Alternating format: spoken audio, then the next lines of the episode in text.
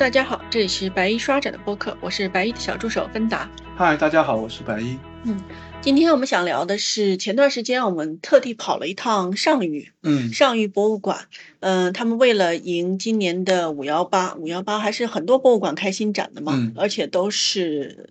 应该说是博物馆认为说今年比较重要的展览。对，那商旅博物馆今年零五幺八的就是和荆州博物馆做了一个合作，嗯。把荆州博物馆的很多青铜器借调了过来，嗯，那么做的这个展叫楚越典文，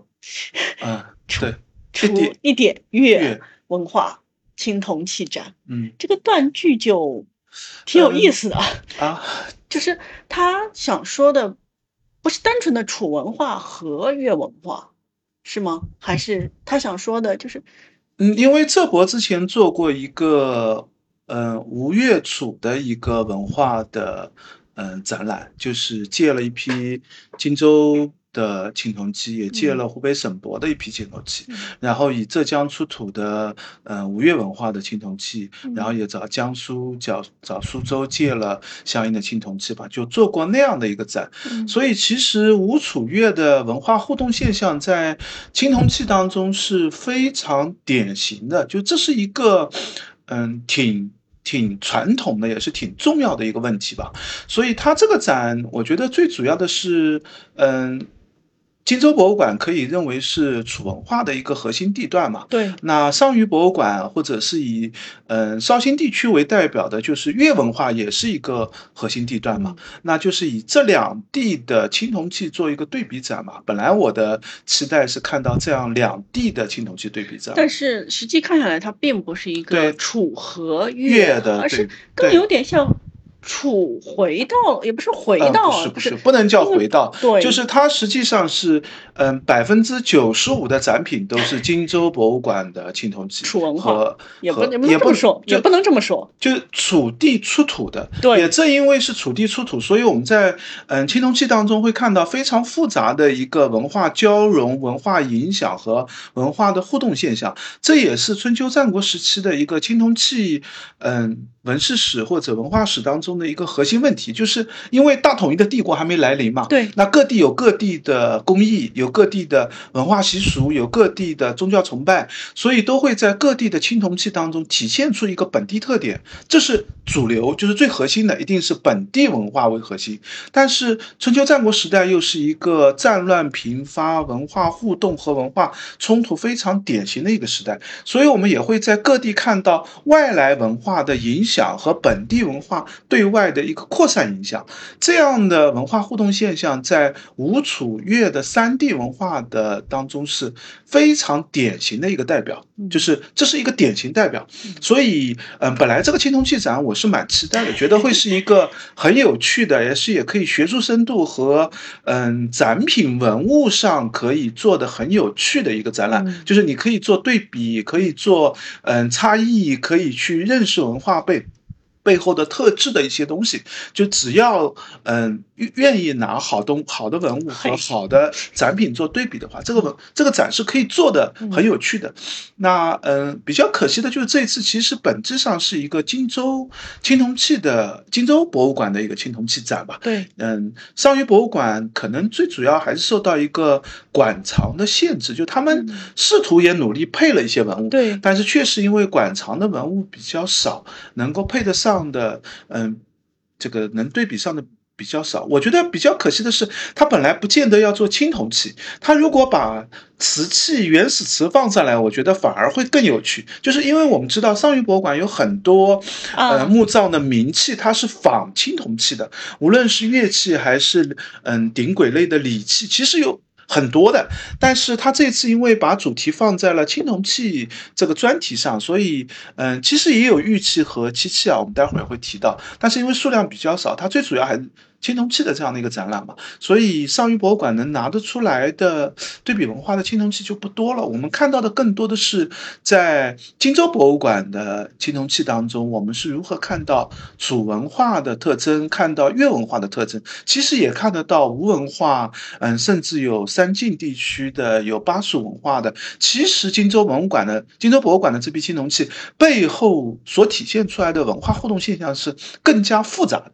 就是当然在这儿它是用了。楚和越的一个对比，其实可以看出更多吧。这个我们到后面再慢慢展开来讲嘛。所以这个展并不是单纯的说啊，左边是楚文化，右边是越文化，而是更多依托楚地出土的青铜器来讲，以楚文化为主线和越文化以及更多文化的一个交融和融汇。是的，是的，大致可以这样来解读吧。当然，他们展厅当中也试图用展牌去把一些没法借调到的文物去做一个对比。比如说绍兴三零六号墓的那个批塘三零六号墓，是批塘三零六号墓的比较重要的几件，现在都在浙江省博物馆嘛。然后，嗯，相对普通的一些器物是在绍兴博物馆，所以上虞博物馆都没法把这个文物借到。那因此，它只能用展牌的形式做一个对比，包括其他的一些吧，越王剑啊、王字矛啊等等这些。这个我们待会儿讲展品的时候再稍微聊一聊吧。就是它展出的文物就是荆州博物馆的文物为主了。嗯，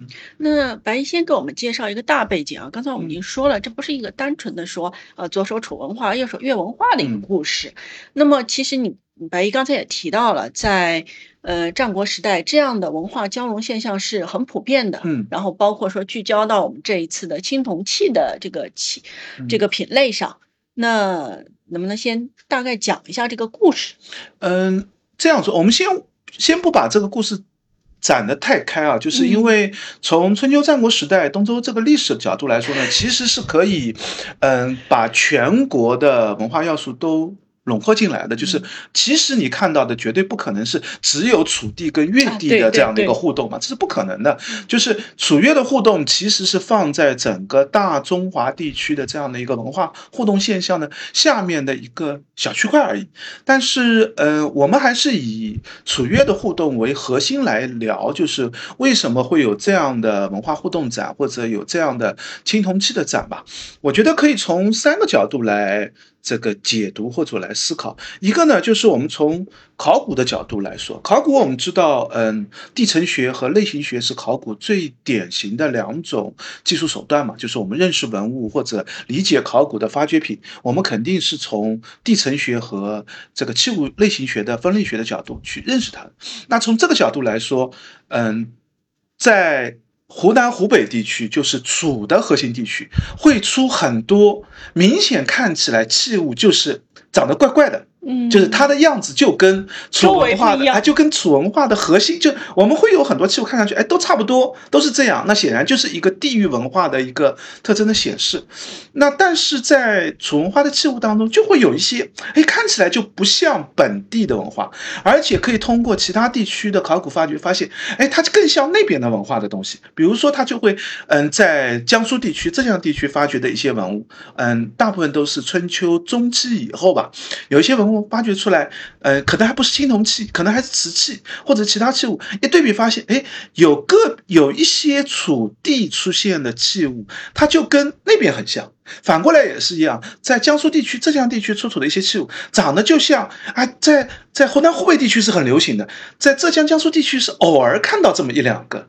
那这种就是从考古角度来说，我们就认识到这样文化互动现象是存在的。那考古看到考古，因为我们更多的是一个，就看到什么我们就说什么，但是背后要解释它，对，要靠什么解释呢？要靠历史的角度去解释，要靠呃文化的解读去解释，就是你得说它是为什么。那你要么用文献的历史角度引入进来，那文献历史角度引入进来，当然楚和越的互动是非常明显的，就是当然这个故事就得把。吴得加进来，就是首先是楚和吴的互动。我们知道，嗯，这个，嗯，勾，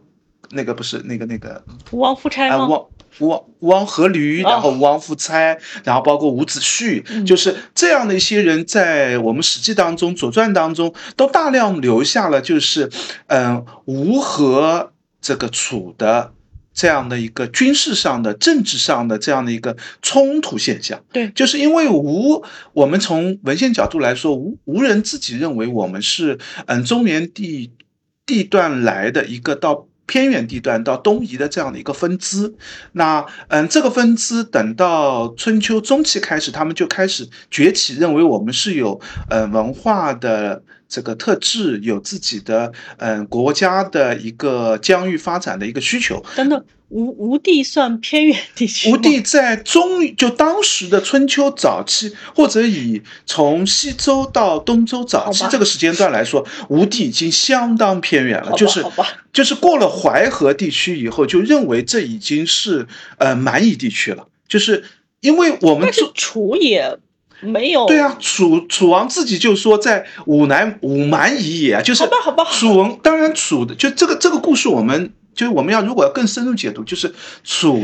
楚王的系谱，他从商周时期就开始从北方开始一路的南迁。我们从考古发掘上可以知道，嗯，河南的夏氏、西川的夏氏似乎就是更早期的楚文化的核心地段，但是它一路就往南走了，甚至到后来已经进入了湖南、湖北地区。那对于当时的中原地区来说，它已经是很偏远的地带。所以你现在聊的是三个蛮夷的故事。嗯，就是。因为这个这个概念，就是你看在放在什么时段上说，就是为什么我们关心吴楚越的文化互动现象，也正是因为到了这个战国时期，甚至到了秦汉时期，这些疆域其实已经被纳入中原地带了。嗯，那这个文化已经融入大中华的文化现象当中。那这个融入是怎么融进来的？正因为有文化冲突、文化互。这个这个互动才会慢慢的融入进来，而它的融入就是这样在互动当中逐渐的融入进来的。就这个故事本来就是，正因为我们关心这个大中华概念的形成，才会去关心这个文化互动啊。如果它就是一个蛮夷，我们关心它干嘛呢？就是这跟中中华中华文明史没关系啊。所以历史的角度来说，其实。嗯，吴和楚的互动现象更早就发生了，而且这个大背景又要放在晋和楚的争霸过程当中，就是嗯，因为在齐是东东边比较偏远的地区，秦是西边比较偏远地区，其实，在春秋中期的时候是晋。崛起和楚崛起产生了一个最核心的矛盾冲突，引起了周边一圈的诸侯小国都要围绕一个。就要么要么去投靠晋国，要么投靠楚国。那在这样的冲突互动当中，晋国就拉拢吴国，用吴国去牵制楚国，甚至到后来，吴和楚的矛盾远远大过了楚国和晋国的矛盾。就这些关于历史的叙述，我们更多的是从文献的梳理以及就是嗯考古发掘佐证的角度来看文献，怎么更清晰的去解读文献的角度来认识它的。那。嗯，也正因为吴和楚的冲突，所以就引起了一个楚要扶植一个诸侯小国去和吴去产生矛盾，那就是越国，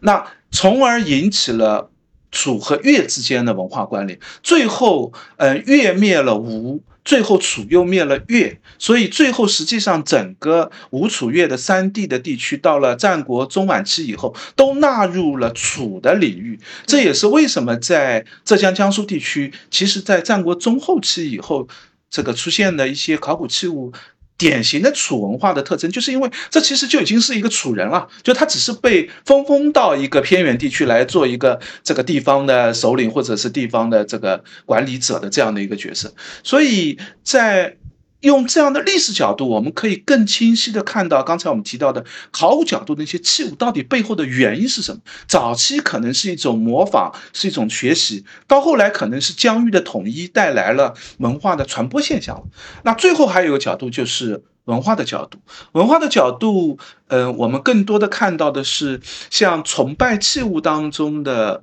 嗯，一些形象，比如说，嗯，楚地比较流行崇拜鸟的形象，吴越地区比较流行崇拜蛇的形象。那这样的一些纹纹饰的图案，像凤鸟啊，像蛇啊，都会在既会在吴越地区的这个青铜器纹饰当中出现，也会在楚地的青铜器纹饰当中出现，也会有一些文字铭文，最典型的就是越王、吴王的一些自用剑、自用矛的这样的一些铭文。就这些现象都是在青铜器当中最集中体现出来的。因为，嗯，在春秋战国时期，青铜器相当于是当时最贵重的、最好的。这类器物嘛，因为黄金相对来说还是比较稀少，最主要的贵族用器还是以青铜器做体现的，所以他们的流通需求就更大。对，就是在青铜器上体现出这样的考古、历史文化的互动现象和文化交融现象是最丰富的，材料也是最多的，叙述起来也是最充分的，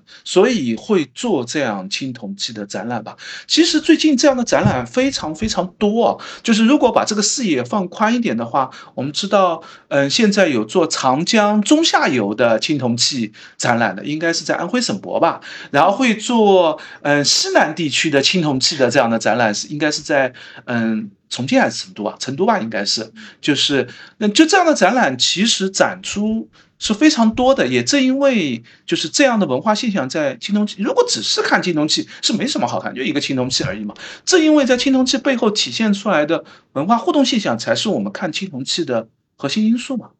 所以，嗯，上次有人聊起来说，这个展和那个，呃。江南水乡文化博物馆不是也做过一个青铜器的青铜器的纹饰展？嗯嗯。那我的理解虽然对，虽然都是青铜器啊，但是看展的角度和解读的内容是完全就完就是第一个时代有很大的差异。宝鸡的这批青铜器呢，主要是商周时期的，就是以商周交界之际，或者往西周稍微这个延后点，大概也就到西周中期左右吧，以这一批器物为核心，因为那个时候。这个周商的核心地段都在这个长安到宝鸡之间的这样的一些地方嘛。那他的文史看法是看，嗯，商周文化在早期的时候，文化的崇拜现象是怎么样啊，文化符号是怎么样啊，文化的这个常常见的表现是怎么样。就它没有一个互动性，更多的是一个文化。对形文化形象的一个展示的这样的一个情况，但是到了春秋战国时期，我们看青铜器就不再以这样的，当然也可以看，比如说纹饰当中也还是有看点，但是像这次的楚越文化展也好，或者长江中下游的这样的青铜器展也好，或者西南地区的青铜器展也好，我们其实看到更多的是文化的互动现象，就是到了春秋战国时期，已经地域文化已经开始相互影响了，而且明显开始出现交融式的。融合了，就是强势的文化会有一个很强的。对外扩张性，同时虽然有些地区可能是弱势文化地区的，但是不代表它的文化符号不会逆向的向强势文化地区传播，它会渗透啊，它会渗透，就它会有一些很有趣的东西，让强势的文化地区觉得，哎，这个文这个符号也很有趣，我也会把它挪用到我的文化符号当中。最典型的就是，呃，我们经常会看到在楚地的青铜器当中出现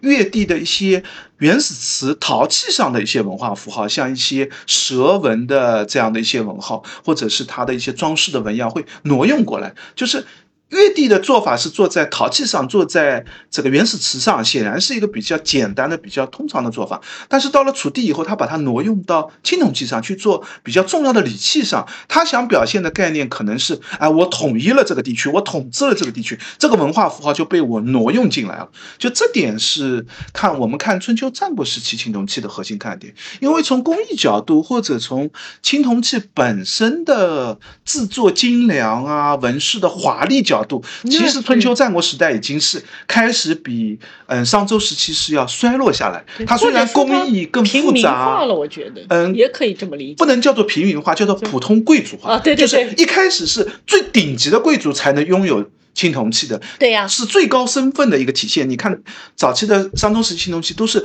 周王赏赐下来的，周王赏赐来为纪念周王的赏赐来制作，但是到了春秋战国时期以后，就变成是啊，我自己一个小贵族，我也愿意做很多青铜器作为一个陪葬品，就是它已经开始更为普及了。虽然还没有到平民，但是已经渗透到中下层的贵族的这样的一个使用阶段了。所以从制作精美的角度来说，是不如商周时期。但是从文化符号、文化概念角度，它就要比商周时期类型也要多很多。文化类现象也多很多，范围也会大很多。对对，他看到的社会现象就要更丰富的多吧？应该从这个角度来认识它。我觉得这个展。嗯，我们虽然 这个之前给这个展评了一个五级评分，去看了以后把它降到了三级加，就是我在当然这是一个很个人化的一个评分啊。其实主要是上虞太远了。对，就是为上虞不方便嘛，交通。就如果是一个比较方便的地区，我觉得这个展四分的评分还是可以拿啊。就你如果对于春秋战国的历史文化有兴趣的话，这个展其实还是值得一看的。对，只不过因为太偏远，稍微有点辛苦了。对，好，那我们刚才讲了整个文化大融合的一个背景啊，那就是具体到青铜器上有没有一些具体的器物的体现？比如说进门的，呃，我们就以这个展为核心来说一下，就青铜器上具体体现出来的一些，嗯，就是嗯主。楚吴越文化的一个特质吧，因为这里要加一下，虽然这个展叫楚越文化青铜器展，但是其实吴是绕不开，就是因为我们现在对于吴越的文化，其实梳理是没法梳理的特别清晰的，所以我们就含糊的说这是吴越文化。对对对，就是吴和越的文化，因为本身地域就是很接近，吴在强势的时候，浙江江。浙江、江苏地区都是吴地的统治区域，然后在吴强势的时候，越是一个很蛮夷的这样的一个状态，所以吴文化是有很强的向越地渗透的。这样的一个现象，等到后来越灭了吴以后，越又挪用了很多文化的特质，自己又有很多本本土的文化特质，就是所以吴和越到我们现在，嗯，其实，在考古、在文化、在历史的角度，我们都很难把它非常清晰的就划开来，说这是吴，这是越，分不开来的。那所以在嗯这次展当中呢，我们会看到这些能体现出来。嗯，吴越地域的一些特质文化的一些信息吧，比如说进门就会看到这个一把这个嗯越王不越王不光剑，还有一把菱形纹纹饰的这样一把剑，虽然没有越王的铭文，但是我们认为这把剑基本上也是越王。自配用剑级别的这样一把剑，因为这样的菱形纹饰，我们看到基本上都出现在最最高等级的越王剑上。比如说勾践剑，越王最著名的那把，嗯，湖北省博的镇馆之宝，现在据说排队排队 排队排到二楼的这个这个这个新新陈列展出以后，一排要排半个小时才能见到的这把越王勾践剑嘛，就是上面也有一个菱形纹的这样的一个纹饰。早期我们说它是一个嗯。防锈的一个工艺做法，但是我们现在更认为它是一个，嗯，就是装饰纹样类的工艺，就是一个比较特殊的装饰工艺，能做出一把非常有，嗯，装饰性强的、很漂亮的这样的一个纹饰特征的，就是它实际上真正的，嗯，防锈的虽然有涂落的成分啊，但是它的防锈效果跟青铜也没有差别特别大，但是它的，嗯。漂亮的或者美观程度上是有极大的一个提高的，这个银白和黄金的这样的一个间隔的这样的一个纹饰嘛。那这次荆州博物馆也拿了一把出土的一把带有这样菱形纹饰的这样一把剑。我们是不是可以说越王勾践同款，在这里不用排队就可以看到？有点低配款，就是没有越王勾践那把做的是吧？平替，对，有点平替，就是没有那把那么漂亮。但是工艺的，因为这个很难做，在当时就是它应该是没有做的那么成熟，但是工艺的。做法应该就是跟越王勾践剑是一样的一个做法，只是没有做的那么好嘛。就这个是一个典型的代表，就是用铭文来说明这是一个吴地的，这是一个越地的这样的一把剑，而且一定是啊，一定是吴地越地自己做的，因为从文献当中我们就知道吴吴越地方的自建的工艺程度是要远远高于其他地区的，就是精良的。就工艺类型也好，工艺的样式也好，就确实是吴越地区是制作的更精良，那却在楚地出现，那显然是一个，嗯，我们一般说法，要么是就是，嗯，比如说婚嫁这样的一个，呃，文化交流现象，要么就是一个战争的掠夺品被带到了这个楚地区，这是一种类型，还有一种类型就是吴越地区的工艺的这样的一个做法。我们刚才提到的这个菱形纹饰，其实已经是工艺了，但是在很多嗯青铜器的器物上也都看得出工艺的体现，比如说嗯这个越王就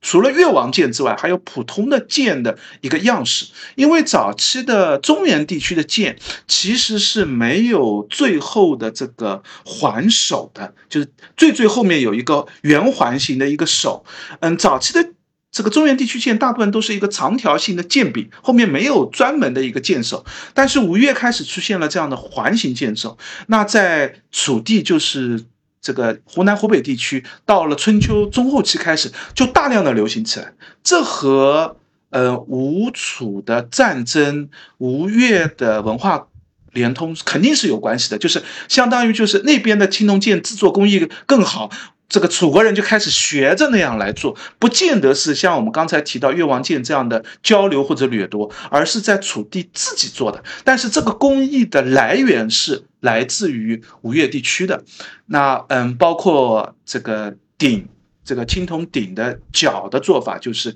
细长型的撇。撇角的这样的一个做法，这也是一个挺典型的一个月式鼎的这样的一个做法吧。包括戈啊、矛啊，这个上面的一些做法或者纹饰的样子，待会儿我们具体讲这个展厅文物的时候再提一提吧。就这些是工艺当中的一个影响，或者工艺当中看到的一个因素。还有一个就是，嗯，典型的一些纹饰纹样上的特质，包括。刚才我们提到的，像越地流行的蛇的纹样，包括像尊上流行的这个金刺形的，就密密麻麻的一些小刺，这些小刺的做法，早期也是在吴越地区更早出现的，然后反而后面在这个楚地开始。有出现，那可能也是一种纹样纹饰上的一个传播的现象，也包括刚才我们提到毛上的王字的这样的做法，这其实既是工艺，也是一种纹样的做法。而且地域的纹饰上，我们还看得到更多地域的传播的影响因素，在这次展当中其实也有啊，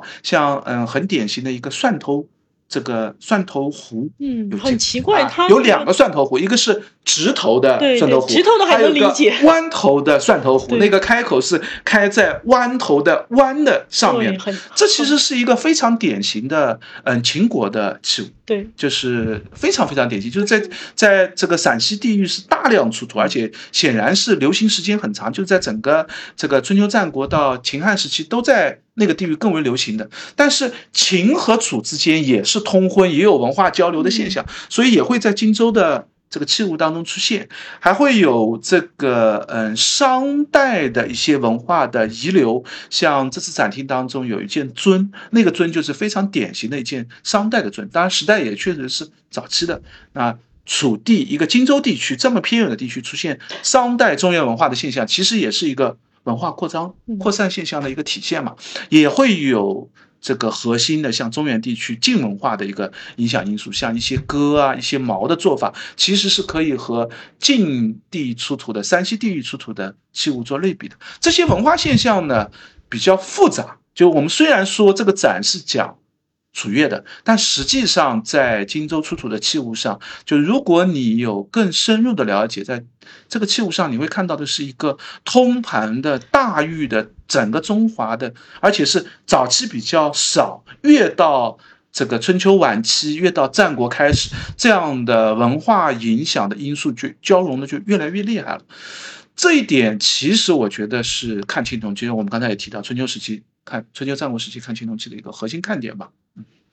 嗯，那我我们就走进展厅来具体的看一下这些展品。嗯，展厅里面的青铜器的这个文物基本上是按照类型来做整理、来做归纳的。那我想他本来的想法就是希望在每一类型当中都找出一些，呃，吴越地区的文化的一些影响因素，你能看得到。比如说第一个单元部分就叫南土诸侯，那这个南土诸侯它其实指的是楚地的。诸侯就是所谓楚国，就是南土嘛，这是对中原地区而言。那在南土诸侯的这个器物里面呢，最主要展示的是一些青铜的礼器，比如说青铜鼎，比如说青铜的仪和青铜盘，或者是青铜的一些尊啊、垒啊、斧啊。这个嗯，如果大家有兴趣，也可以去嗯，经常看到有青铜器博物馆展出的博物馆里面会看到很多要你认的青铜器的名称的这些字。就这种器物，大部分都是一些。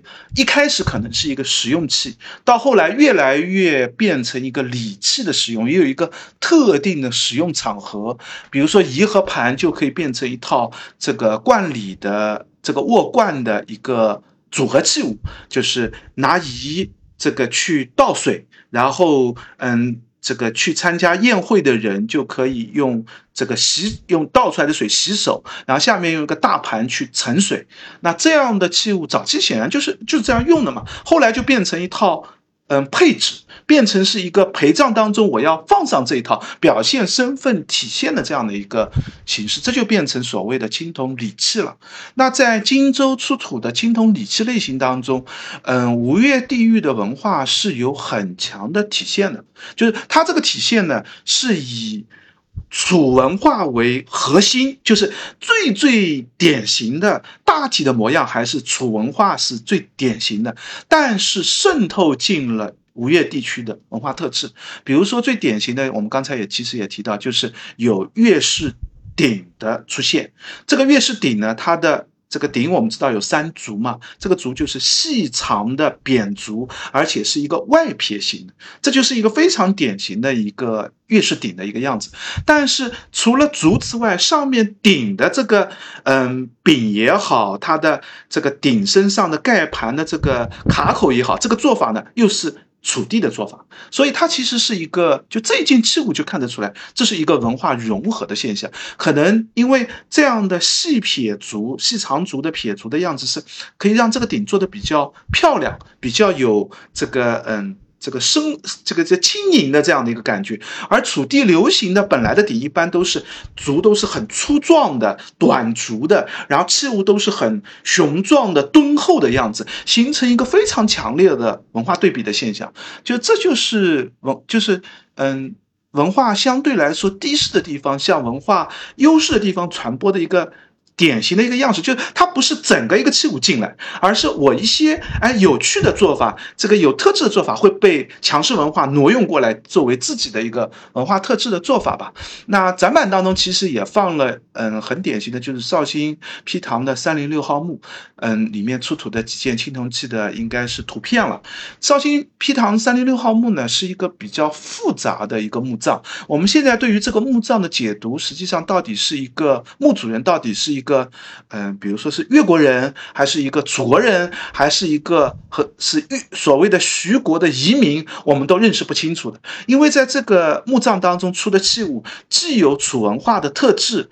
又有一些，呃，明显是越地本土的一些器物，上面的铭文呢，又刻了徐王相关的一些铭文，所以这个墓葬是一个非常复杂的墓葬，但是没有点。核心的墓志嘛，所以我们对于墓主人其实现在解读不那么清晰。但是这一个墓葬，我们就看得出来，这样的文化交融现象，在这个无论是荆州也好，还是绍兴地区也好，这样的现象是非常常见的。那这是第一个单元的这样的一个部分吧。然后第二个单元，就我觉得是一个比较核心的单元。这个单元呢，就是叫辟地抚远，其实就是战争嘛。那青铜器跟战争相关，一定是青铜的兵器，而吴越地区又恰恰是以青铜兵器和青铜农耕器为核心的。那荆州博物馆很可惜，就是因为没有出土什么青。青铜的农耕器，因为在楚地就不流行青铜器拿来作为农耕器使用，反倒是在吴越地区其实是有一大批青铜的农耕器的。那这次展，我觉得本来是可以拿这个作为一个很有趣的讲点的，但是这一次只。只展出了青铜的兵器这个单元部分，青铜兵器单元部分呢，展的数量不多，但是其实非常有看点。第一个看点就是青铜剑了，嗯，展厅当中展出了好几把这个青铜剑，大部分都是这个典型的吴越地区的青铜剑。这个典型就体现在第一个，我们刚才提到的环首，就是最底下是有一个环状的。这样的一个，甚至上面还有这个同心圆的这样的一个做法，然后它的剑柄，嗯，一般都是一个这个上面带有，要么是纯竖纹的，要么有带有一个圆箍，这个圆箍的做法也是吴越地区挺典型的一个做法。然后它的剑身的长度或者形制也基本上都是吴越地区流行的做法，所以在楚地。大量的出吴越文化特质的青铜剑，背后一定是有一个深刻原因的。因为我们从史书当中就知道，伍子胥就是这个，包括孙武就是帮吴王练兵，然后一路打回楚的都城。这一次战争的冲突对于楚国人的这个。印象一定非常深刻，一定会觉得这个虽然吴越在他们文化当中看来是一个蛮夷，但是兵器上或者战争上相对来说是有很多可以学习的地方，使得一下子到春秋中后期就开始楚的兵器当中一下子就掀起了一个吴越地域的风格。就原来他们明显学的是中原，突然到了春秋中后期开始就开始学吴越了，那背后一定是有一个原因的嘛？那正好和历史的这个又能印证得上。我们现在一般的解读就。认为是吴楚的这个战争带来的一个影响或者后续吧。那嗯，青铜剑上是最典型的一个特质。另外一个呢，就是相对来说看起来难度比较高一点，就是在青铜剑的对面还展示了大量的青铜戈、青铜矛和青铜戟这三类器物。其实越文化的特质反倒。少一些，当然也是有，就是有几件青铜这个嗯毛上面有王字的纹饰，我们刚才也提到了。然后上虞博物馆自己还偷偷的混了一件，对他们本地出土的青铜矛，那件上面好像是没有王字的，但是它的样式跟那件有王字的青铜矛是样子是一模一样的。所以它在布展的时候，它很有意思，就是上虞博物馆就是经常会看着看着。突然放一件他们上虞博物馆自己的这个馆藏文物，对，但是没有很明显的对，它没有很就它其实比较合适的，我觉得展牌，比如说换一个颜色，对，换一个这个做法，让你可以清晰看到哦，这件是上虞出的，边上都是荆州的博物馆了。哎，其实放在那儿，如果你不仔细看展牌，你完全看不出这，就你感觉它就是融入在里面。对对，那可能它不做区别，也是为了这样体现，就是你看，太不明显了，因为这个其实。其实对于嗯看者的要求有点高，就是如果你很清楚的知道嗯地域文化的特质，那你拿嗯比如说山西的春秋战国时期的矛和秦国的春秋战国时期的矛，包括巴蜀地区的春秋战国时期的矛和齐地的齐国的春秋战国时期矛，如果你放在一起做对比，你会发现有些矛就像就出都是荆州出土的，有些矛就像。晋晋国的毛，有些毛就像巴蜀的毛，有些毛就像吴越的毛，你就知道在楚地这个地方，其实它出土的器物是有向各地学习的这样的原因的。那这这当然不是楚国的一个一个。只是这样而已，就各地其实都有，都有像这个兵器，其实是互相渗透啊，互相渗透是其实也是非常典型的一类器物。反倒礼器，说实话学别人反而会少一点，因为礼器体现的是啊我们的想法或者一个文化特质的想法。兵器上当然是谁的好用我就学谁呀。一旦一场战争，我会俘虏别人的兵器，我会拿别人兵器好用去组合做一个战争的使用啊。所以兵器上这样的这个掠夺交流现象，其实本来就应该确实很多的。那。这个展当中呢，它第一个是只有荆州的文物为主，对。另外一个呢，呃，吴越地区像上虞出土的文物，它放在里面也没有特别显著的体现出来，所以大家在看的时候，可能需要更多的了解兵器的各地类型。嗯，有我有一些参考文献，就是特别是。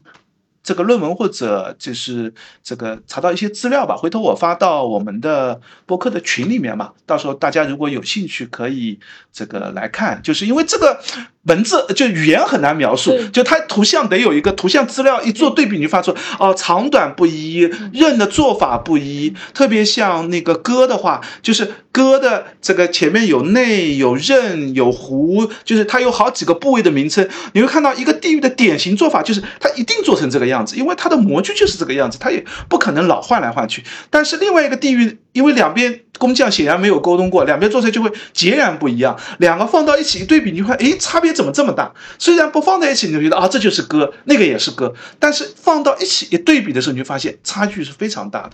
那在这里面有一个歌，其实是非常典型的一个乐地的歌，就是一个特别细长的一个歌，上面有四川的一个，就是。嗯，这个歌有一个这个杖的嘛，要拿着这个这个来使用。这个绑到杖上有四个穿孔的这个地方，特别细长，特别漂亮。这是一个非常典型的一个月地戈的一个样式。显然，那件戈其实在那个展厅当中你会看出，它跟周围的戈也长得很不像，它更像后来的戟的一个变形的样子。就是我们知道，早期大家都是做成戈，就是只有一个一个刃口的。这个这样的做法，到后来就是前面装一个矛，甚至这个刃会有两个、三个的配起来，就变成了戟的这样的一个样子。其实工兵器就变得越来越复杂，战争的时候就有各种的做法。前面的矛是用来刺的，那个刃口的戈是用来拉和划的。那战争要就要求士兵的这个军事的技技术就要求越来越高，军事的专门训练也越越高。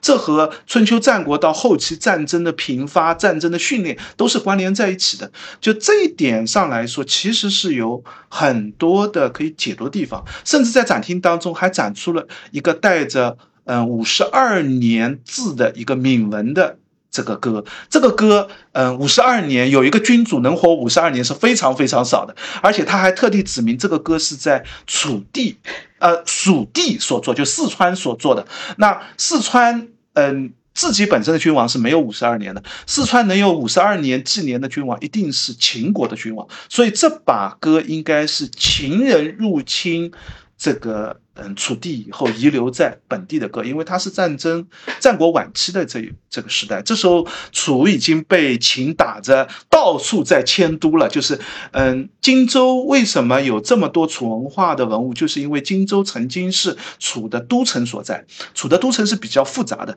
这个楚王经常会迁都，这个嗯都叫郢都，但是搬到不同的地方就叫不同的郢。然后，嗯，现在我们认为荆州的那个嗯郢都应该是。济南城就是济，就是这是楚比较长期的一个都城所在。但是在跟秦作战的时候，他受到秦的军事威胁，就会迁都迁到嗯湖南去，迁到这个安徽去，不停的在搬迁自己的都城。那因为荆州曾经是一个都城所在，所以有大量的贵族啊，嗯遗留啊，在考古出土的这样的一些文物吧。嗯，战争兵器。这一类其实是挺有看点，但是要求就会。比较高一点，大家有兴趣其实可以先收集一些资料，这个争取看这个展，可以做一些基础的准备吧。然后还有一类器物，也是第三个单元呢，叫千乘之国。那一听就知道应该是跟车马器相关的。车马器相关呢，说实话，这个单元就跟越地的文化没什么相关性了，因为我们知道越地其实是以，嗯，交通工具是以船为主。是。嗯，其实越地有非常典型的交通工具上类别的。青铜器的那个是轿子，就是有青铜的鱼轿，而且那个鱼轿不是嗯放在马上的，是人抬的，所以它那个轿子是一个肩扛人抬的这样的一个轿子的样子，在嗯应山的越王大墓里面是有出土的。其实，在吴越的贵族墓葬当中，其实经常会出现一些小的青铜构件，把它拼起来就发现它有点像这个可以装几个把柄，然后自己是一个方。盘就方的这样的一个嗯，这个架子的这样的一个样子，人就是坐在这个架子上。那这样的器物是吴越地区典型的一个交通工具，但是在荆州几乎没有出土，因为这种交通工具就适合这个水乡地域才使用嘛。对，嗯，在。楚地因为和中原地带有大量的战争的需求，所以它主要出的是车马器，就是用在马车上、用在马具的使用上的这个器物。这些器物其实完全是中原风格的一个渗透。那这一点上，嗯，车马器是有一个单独的这个呃认识的，就是车马器有点像我们现在，嗯，把。这个汽车轿车拆了以后，让你去猜猜这个是汽车当中干什么用的工具？呃，车马器当时的车马器，嗯，零件或者数量上已经有这样的风格，就是说实话，那单把一个车马器的一个青铜构件放在那儿，你根本想不出来它是干啥用的。你可以想象两百年后大家考古到一个四 S 店 这样的感觉。对对对，而且还是一个拆开的一个四 S 店，就零四 S 店的零件厂的这样的一个概念，没有拼装成一个车，全是散落在那。零件，然后你就很难理解，所以展厅当中其实也放了一个图示，应该是用的孙基先生的那本书吧，《中国古代物种文化》的那本书里面拿出来的。因为车马器是一个很独特、很单独的一个单元，这个部分，嗯，吴越吴越影响不大，但是有自己的看点所在。但我觉得挺漂亮的。嗯，车马器自己有很有趣的和很特殊的一个看点吧。然后第四个单元叫能工巧匠，那这里既放了一些嗯青铜器当中体现出来的工艺史和嗯工具当中的一些特质，比如说嗯像席镇。就是压在席子的四角，因为春秋战国时期，我们知道当时的人的嗯坐休息的方式是席地而坐，那一张席子。边角都会卷起来，说就要有一个专门的席镇去压它。这里的席镇在吴越地区，在楚地出土是数量是非常非常大的。那荆州博物馆也有这个和这个绍兴上虞出土其实非常像的这个席镇的这样的做法的这样的席镇的展出，还有一些用在嗯秤上的量具上的一些器物，比如说砝码类的这些器物，这个量筒式的。这样的一些器物，还有嗯其他类型的器物。虽然这个展叫青铜器展，但实际上它有展出漆器，嗯，有漆器的壶，有漆器的盘和这个酒杯这样的一些器具。对，但漆器这个部分呢，这个战国时期的漆器不太理解啊，这个珍贵程度太高了。它展出只有两件嘛，我印象当中，那个壶是战国时期的，然后有一件耳杯也是战国时期的，其他的都是汉代的。但是纹饰上和做法上看出有很强的一个延续性的，而且还挺好看的。楚，嗯。荆州地区，就湖南、湖北地区出土的楚文化风格的漆器是非常非常典型的，就是这个延续一直就是可以延续到汉代。我们都知道，嗯，湖南省博的那个马王堆的那批漆器，就是一个很典型的展示楚地，嗯，楚文化特质的，上面的纹饰图案，这个做法上都是非常强烈的楚文化风格的。就这是楚楚文化，春秋战国的楚文化一直延后到西汉时期的一个沿流吧。那在荆州出土的漆器上，本身也有很多这样的文化特质，包括上面的纹饰图案啊、做法啊、形形状上都有很强的楚地风格的。这个也跟越地的风格也不太一样，就是需要拿出来。我觉得其实应该拿几件，嗯。上虞或者绍兴出土的耳杯，就是也是跟漆器的这个耳杯是一模一样的，但是是拿陶瓷器做的，就这个对比倒是很有趣。但是这个不是越对于楚的影响，而是反过来是楚文化对于吴越地区的这样的一个影响因素嘛。所以他们看到了漆器，但是他们又做不好。嗯，他们就是因为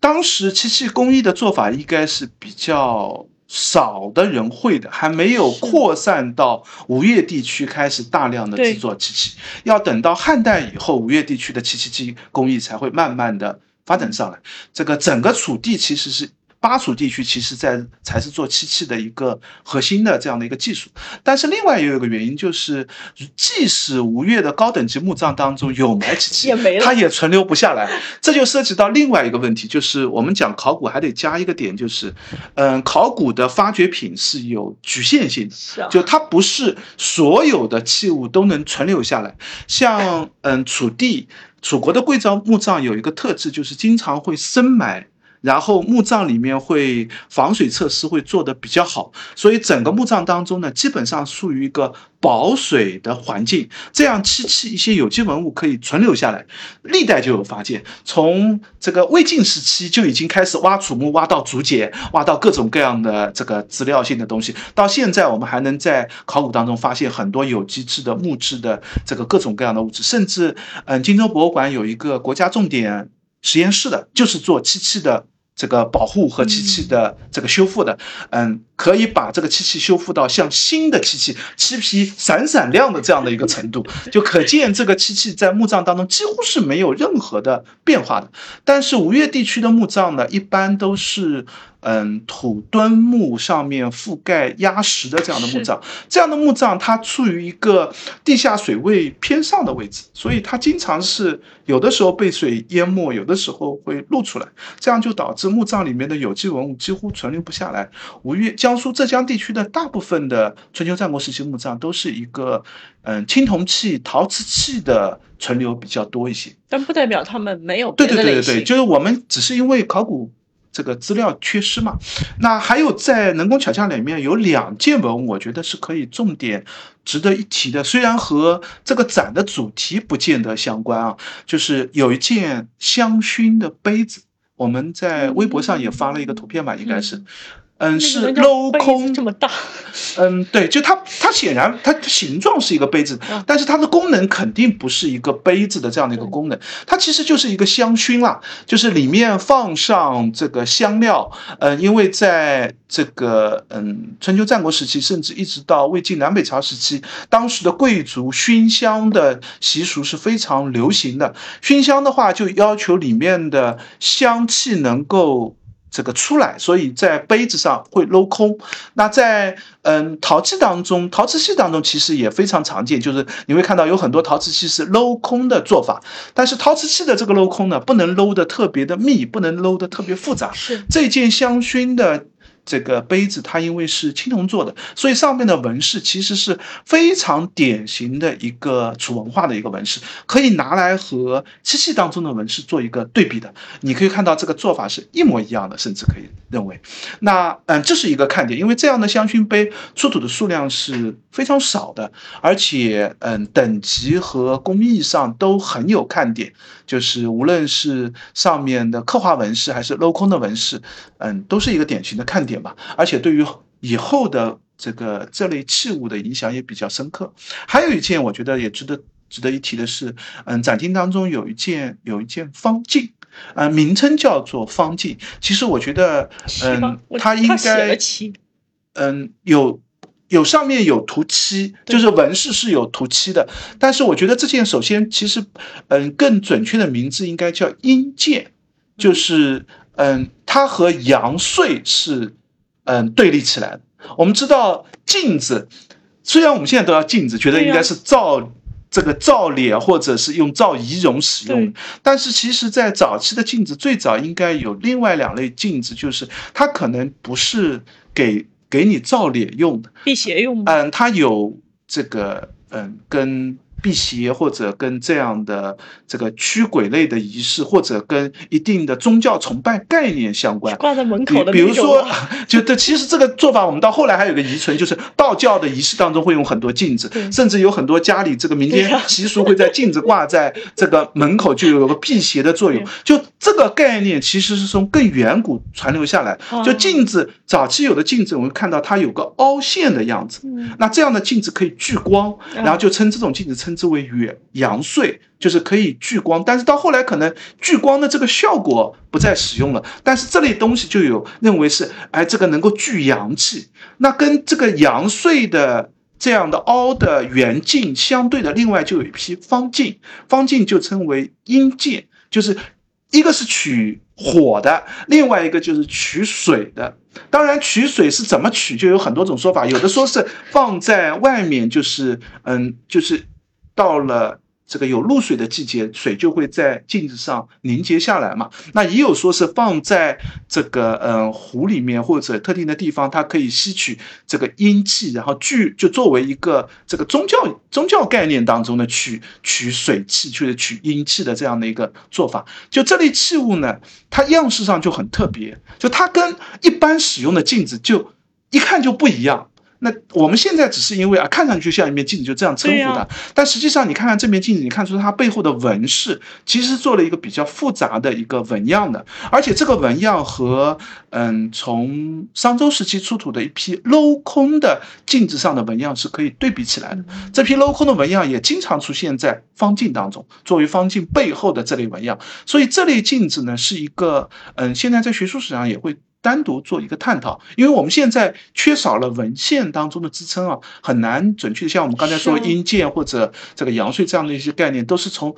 支离破碎的文献当中截取出来，觉得似乎是有这样的一类器物，但是具体的使用方式和具体的这个概念，或者是怎么在用，为什么在墓葬当中出现，这个整套系统的叙述现在是不太齐全的。但是我们认为这面镜子应该是有一些特别的。概念的。我也同样在那个文献当中也找了几篇跟这里叙述相关的吧，特别是一些方镜的这个出土的几类方镜和讨论。回头大家如果有兴趣，也可以看看资料文献来了解一下吧。就这些，嗯，这件香薰杯和这件方镜呢，是因为比较特殊、比较稀少，嗯，而且在。商周时期到春秋战国时期，一直到西汉到魏晋时期，你会看到一个这个嗯，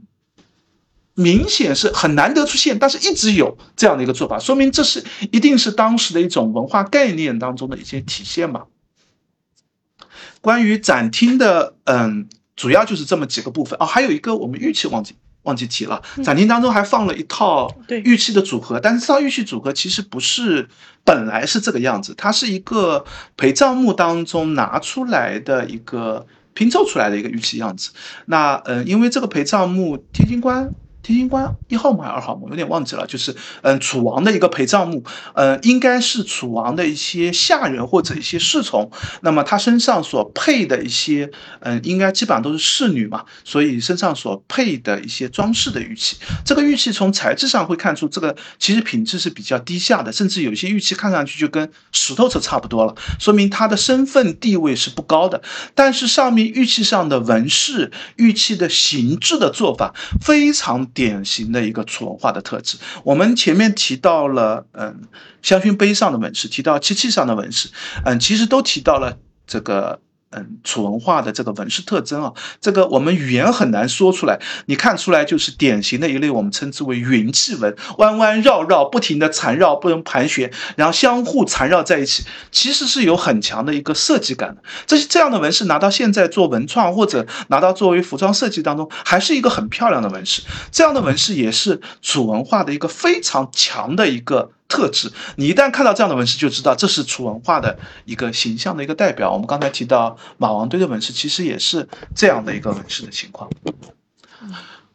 好，那么整个展厅的内容基本上就是这些。嗯，那么整个展的话，它五月十八号开展，会一直展到九月三号。放过展期还是比较长的吧？嗯，对，嗯，那么其实刚才我们也聊到了，就是上虞博物馆。不是一个，因为它新馆是在曹娥庙边上嘛，嗯，什么中华孝德园里面，对 曹娥庙的那个主题啊，对，那么也不是一个特别好到达的地方，我们还是推荐大家自驾过去，或者说坐到上虞站或者绍兴，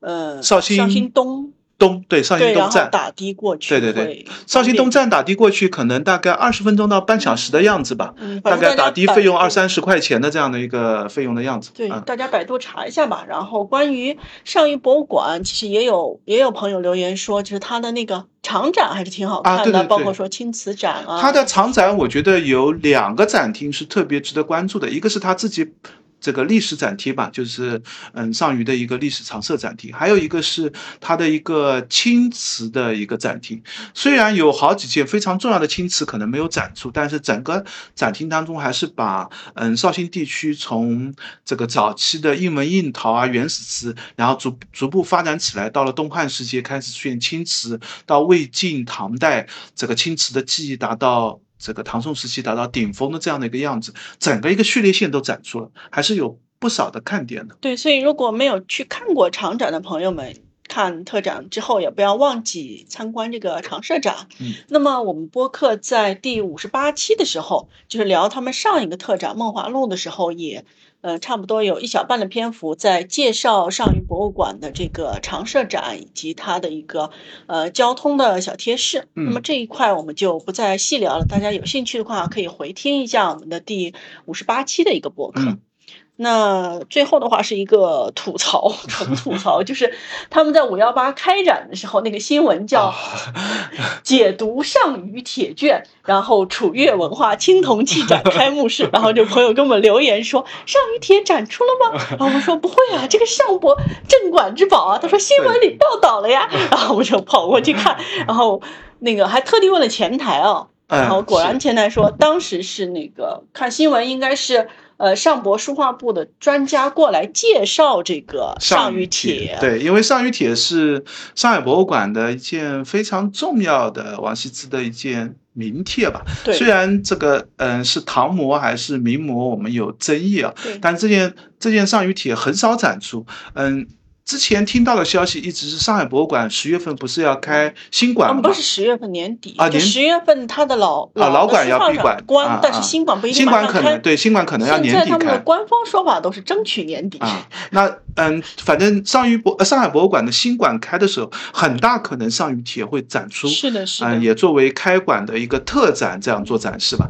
所以还是蛮期待的。然后我们看到那个新闻，然后朋友跟我们说，我们也觉这个觉得应该不会吧？就这些人不会拿到上虞去。去展嘛，但是这个还是去看了一下，然后发现，嗯，应该当时是。只是把上虞帖，因为上虞博物馆有藏上虞帖的一个复制品，对，现在也放在他们的常设展当中，嗯，当时我们去问前台的时候，那个馆员跟我们说，应该是当时把这件复制品拿到了这个嗯仪式上，仪式上，然后展出了一下，由上海博物馆的专家介绍了一下这个上虞帖的情况嘛，对，那就是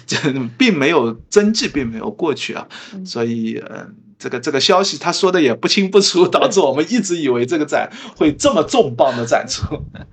好的，好的。那我们关于这个展就聊到这里，也欢迎大家留言或者评论，告诉我们还想听哪个古迹或者哪个博物馆的展览。也欢迎大家关注我们的微博和微信公众号，我们都叫博物馆刷展的白衣客。呃，欢迎大家点赞、转发、关注三连。再见，拜拜。